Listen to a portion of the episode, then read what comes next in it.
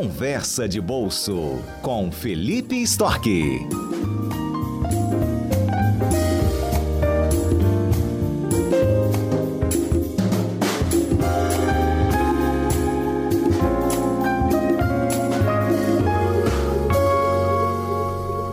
Olá, Felipe, bom dia. Bom dia, Fernanda, tudo bom? Tudo bem, e você? Graças a Deus, tudo bem. Olha, hoje a gente fala sobre poder de compra. Como é que a inflação come o nosso poder de compra, hein? É, a inflação é o, o, o, grande mal do poder de compra, né? O grande vilão, por assim dizer. Né? E aí, a, o, o que, que é a inflação, né? Para o ouvinte ficar mais, um pouco mais familiarizado. É o aumento generalizado dos preços.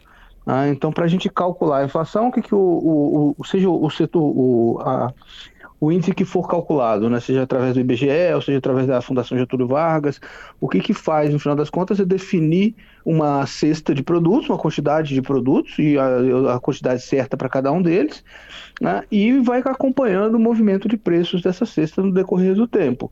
Então, se a inflação está aumentando, isso quer dizer que esses produtos que fazem parte da cesta, eles estão ficando mais caros. Né? E se eles estão ficando mais caros, a gente precisa de mais reais para poder comprá-los. Né? Se a nossa renda não aumentar na mesma proporção, quer dizer que a gente vai conseguir comprar menos coisa. Por isso que ela está corroendo o nosso poder de compra. E sempre tem uma questão que os, o, as pessoas colocam, que é, ah, eu sinto a inflação diferente do que é o índice oficial do uhum. governo. É, e isso acontece justamente pela característica que a pessoa tem de consumo diferente do índice. Tá? Então, e, e, aí depende muito de como que o índice é calculado. Por exemplo, o IPCA, que é o índice oficial e que é o mais famoso deles, que a gente fica sabendo mais a respeito, né? ele tem uma cesta de produtos, tá? então ele vai ser a cesta vai ter vai ter, vão ter produtos alimentícios, vai ter vestuário, vai ter transporte, tá? numa determinada quantidade. Ele busca representar um cidadão médio, tá? que tenha renda entre 1 e 40 salários mínimos. Então, ela vai capturar pessoas até que sejam mais pobres e pessoas que sejam mais ricas. Ah, então, vai levar os dois tipos de consumo em consideração. Se você tem hábitos que sejam um pouco mais baratos, você vai, não vai estar representado no índice. Se você tem hábitos que sejam mais caros, você pode também não estar representado no índice. Né? E aí a gente tem o INPC, por exemplo, que busca resolver isso aqui um pouquinho. Ah, o INPC ele acompanha cestas de consumidores que tenham até cinco salários mínimos, uhum. ah, que recebam até cinco salários mínimos. Então ele já acompanha pessoas que têm renda mais baixa. Ah, então ele vai representar melhor as pessoas que têm renda mais baixa. Ah, mas tudo no final das contas depende do, do hábito de consumo que a pessoa tenha. Ah, a grosso modo, nós temos um índice de inflação pessoal para cada uma das pessoas, dependendo daquilo que elas estão acostumadas a comprar. E por conta aí, né, do, do quanto a inflação come o nosso poder de compra, a gente tem que escolher coisas que estão na estação ou na promoção. Justamente. Então a gente tem hábitos que a gente consegue adotar para buscar evitar essa, esse período inflacionário buscar evitar que esses aumentos de preço eles é, corroam muito o nosso poder de compra. Aí ah, você botou dois hábitos que são bastante importantes. Você é, comprar produtos que estão na estação, principalmente produtos do, do setor agrícola, que são produtos que o preço oscila muito, porque depende muito dos movimentos de mercado de oferta, principalmente. Né? Então, se você está em período de safra, a oferta ela fica muito grande e o preço tende a cair. Né? Então, produtos que estão da estação, elas têm um, um, um preço muito mais vantajoso.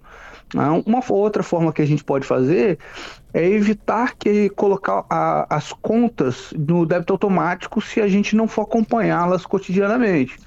Ah, então, se você bota no débito automático, você esqueceu que ela existe, se ela estiver aumentando muito, você acaba não conseguindo acompanhar.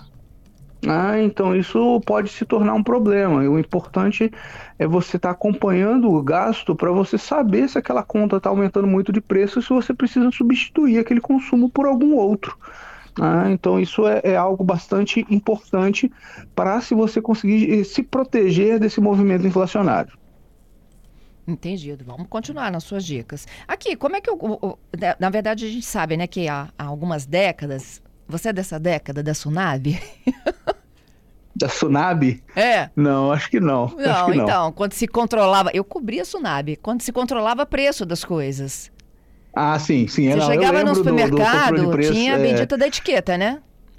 Sim, sim. É, eu, eu, eu, era, eu era novo, então eu, eu, eu, eu via o processo inflacionário, mas eu não entendia. Eu só fui entender o que aconte- acontecer depois. Ah, então, meus pais, por exemplo, eles iam comprar no atacado as coisas, Isso. né? Eu achava assim, genial. Você chegava lá e você comprava, você não comprava um fardo de papel higiênico igual você compra hoje, né? Você comprava um fardo de fardo.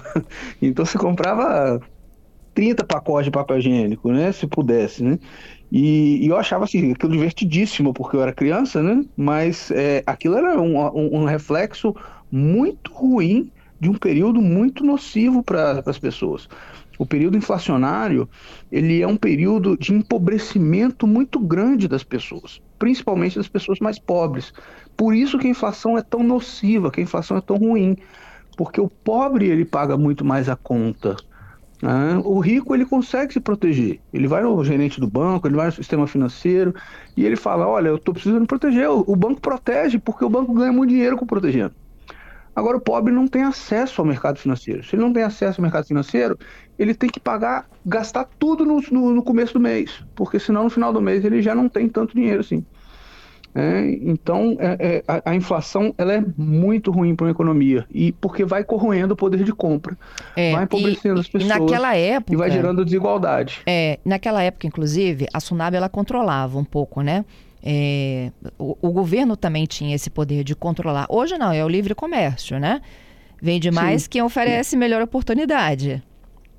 É, a, a gente ainda tem alguns preços que são administrados. Aham. né, isso, que é, por exemplo, energia elétrica, medicamentos, é, transporte. A gente tem alguns preços que são administrados ainda na nossa economia, mas é muito menos do que a gente tinha antes. Mas é- essa administração de preços que a gente fazia, que fazia muito lá na época do Sarney, né, que tinha os fiscais do Sarney, que iam Aham. no supermercado acompanhar se o preço tinha mudado ou não, né, isso também não dá muito certo, porque se você é um produtor, pensa assim, você é uma empresa, aí você precisa vender o produto o seu custo está aumentando, né? mas você não consegue repassar para o preço final. Então acaba ficando desvantajoso para você continuar vendendo aquele produto. Tá? Então por isso que normalmente esses controles de preço eles geram desabastecimento, porque as empresas ficam sem incentivo a produzir. E a gente viu isso acontecendo recentemente na Argentina. né? Eles fizeram um tabelamento de preços e os produtos acabaram no supermercado, porque as empresas não tinham mais incentivo a produzir.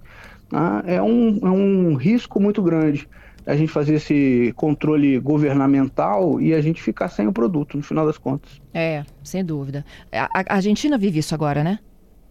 A Argentina fez isso com o presidente anterior, né? O Milei até agora ele está tentando flexibilizar para tentar gerar é, um ambiente econômico um pouco mais é, favorável para você fazer estabilização de preços, ao invés de você fazer controle de preços, que sei que é uma, uma forma que normalmente não funciona muito bem. Isso aí. É, ma- mas eles vivem hoje o, o, o- o grande problema da inflação no alimento. Isso. A Argentina ela sofre por um período inflacionário muito grande, porque a, a partir do momento que as pessoas elas vão acostumando com a inflação, aquilo se torna uma coisa banal. Né? Você repassa o preço. Por quê? Porque você está acostumado. Você não quer perder. né? Então a, a empresa, o dono do restaurante, o dono do supermercado, ele não quer perder. O que, que ele perder? É ele não passar para o preço, mas ele receber no custo. Né? Então ele vai também empobrecendo, também vai perdendo o poder de compra dele. Então, se você eh, não quer perder, você se acostuma a fazer esse repasse. Se você acha que a inflação vai ser de 10%, você aumenta seus preços em 10%, antes do seu custo aumentar. Ah, isso acaba se tornando uma, uma bola de neve, né? é o, que nós, é o que nós chamamos de inflação inercial. A inflação ela simplesmente acontece. Ah, muitas vezes sem a gente ter o risco, o, o, a justificativa inflacionária, mas é porque as pessoas elas estão acostumadas a fazer o repasse de preço. Então o preço vai aumentando, vai aumentando, vai aumentando, vai aumentando para sempre. né? Então isso é, é muito ruim, que é o que está acontecendo na Argentina, que é o que aconteceu conosco aqui na década de 80 e no começo da década de 90. Aí é muito difícil você romper esse ciclo, porque você precisa convencer as pessoas que a inflação não vai aumentar, mas as pessoas elas não, não acreditam, né? E como elas têm tomada de decisão individualizada, normalmente o repasse é feito. É. O, o, o Felipe, quando a gente escolhe também um investimento, a gente tem que levar em conta essa história da inflação, né? Com certeza. Tipo Ah, poupança. é, é uma forma é uma forma da gente se proteger, né? Se você tem uma, uma inflação de, por exemplo, 4%, né? e o seu investimento ele está rendendo 2%, no final das contas você está perdendo dinheiro, porque você está rentabilizando 2%, mas os preços estão aumentando em 4%. Então você está ganhando menos do que você está pagando. Sua, sua receita está aumentando menos do que o seu custo. Né? E você está perdendo patrimônio. Por isso que é tão importante a gente fazer esses acompanhamentos. Ah, é, é, muito importante que as rentabilidades elas sejam o que nós chamamos de rentabilidade real, né? que é rentabilidade acima da inflação. Uhum. E com isso você garante que você está protegendo o seu patrimônio e você está fazendo ele crescer também, dependendo do, do nível de, de rentabilidade. É, não teve ah, uma época que a inflação estava perdendo, a, a poupança estava perdendo para a inflação? Sim, recente agora. É. Recente a, a poupança perdeu para a inflação. O FGTS, ele, muitas vezes ele perde para a inflação porque são, são rentabilidades baixas, né? são é, é, ativos financeiros que têm rentabilidade mais baixa. Aí a caderneta de poupança, ela é que as pessoas estão mais acostumadas. A gente teve muito incentivo na década de 80 a, a fazer caderneta de poupança, né? Porque lá você recebia a inflação, né? Era a rentabilidade dela. Você recebia sempre a inflação, que era a correção monetária, né? Mais uma taxinha de juros. Hoje a gente não tem isso mais. Hoje é uma rentabilidade fixa né? E essa rentabilidade fixa, se ela, a inflação for muito alta, ela perde. Né? E por isso é tão problemático. Aí as pessoas podem falar, mas eu, eu não gosto de risco, então por isso que eu compro caderneta de poupança. Mas se você comprar um tesouro direto, por exemplo, você também não tem risco. E você consegue o tesouro direto IPCA, que você vai garantir uma rentabilidade acima da inflação sempre. E com isso você garante que o poder de compra ele vai estar sendo mantido. É. E quando o governo aumenta ou desce a taxa oficial de juros? Então, quando a taxa de juros é, ela aumenta, o que está acontecendo é tentar controlar a inflação. Então, a gente está tentando fazer um, um, um, remédio amargo para um problema que é muito ruim. Né? Quando a gente começa, a, a inflação começa a ficar mais controlada e o governo começa a descer a taxa de juros, que é o que está acontecendo agora, por exemplo, isso quer dizer que os produtos eles tendem a ficar mais baratos. Ah, então, o que acontece é que, primeiro, a, a sinalização é que a inflação está sendo controlada, o que vai preservar o poder de compra. E segundo, é que a, a, o crédito ele tende a ficar mais barato, quer dizer que o investimento das empresas ele tende a ficar mais barato, que as empresas vão investir mais, que as pessoas vão comprar mais e que a economia tende a crescer. Ah, então, quando a taxa de juros está caindo, a gente espera que a economia é, é, cresça e com isso a gente tenha aumento da renda das pessoas. Tá? E que vai aumentar o poder de compra, principalmente porque só com um banco central responsável, a taxa de juros só cai se a inflação estiver controlada. Então a gente está controlando o vilão e está dando a possibilidade de aumentar a renda das pessoas, o que é ótimo para o poder de compra. E é isso que está sendo feito agora. É isso que está sendo feito agora, só que a política monetária ela tem um efeito atrasado. Uhum. Ah, então, é de quatro a seis meses, mais ou menos, para a política monetária ela afetar a economia, a economia real. Ah, isso muito por causa dos contratos que já estão fechados. Ah, então, é, aquela taxa de juros que começou a cair lá atrás, ela está começando a fazer efeito. Ah, por isso que o Banco Central ele, ele vai caindo aos poucos, porque ele tem que ir sentindo qual é o efeito real na economia para ele é, poder fazer esse movimento de forma mais sustentável. Tá? Mas é, a tendência é o poder de compra aumentar, o que é ótimo. É. O Adriano aqui, nosso ouvinte, está está dando uma contribuição, que é para a compreensão, né? Sobre inflação, ele diz: inflação é aumento, deflação é redução. É isso?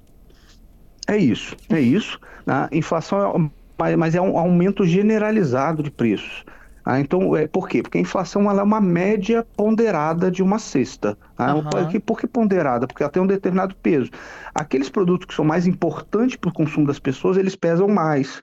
Ah, então, eles são mais importantes para o cálculo do índice, como, por exemplo, alimentação. Ah, mas, é, se a gente tem uma inflação de 4%, não quer dizer que está tudo começando 4%.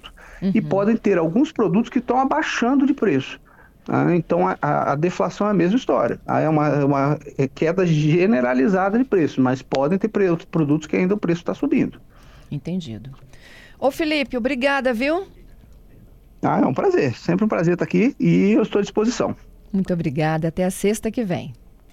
Um abraço até a sexta que vem.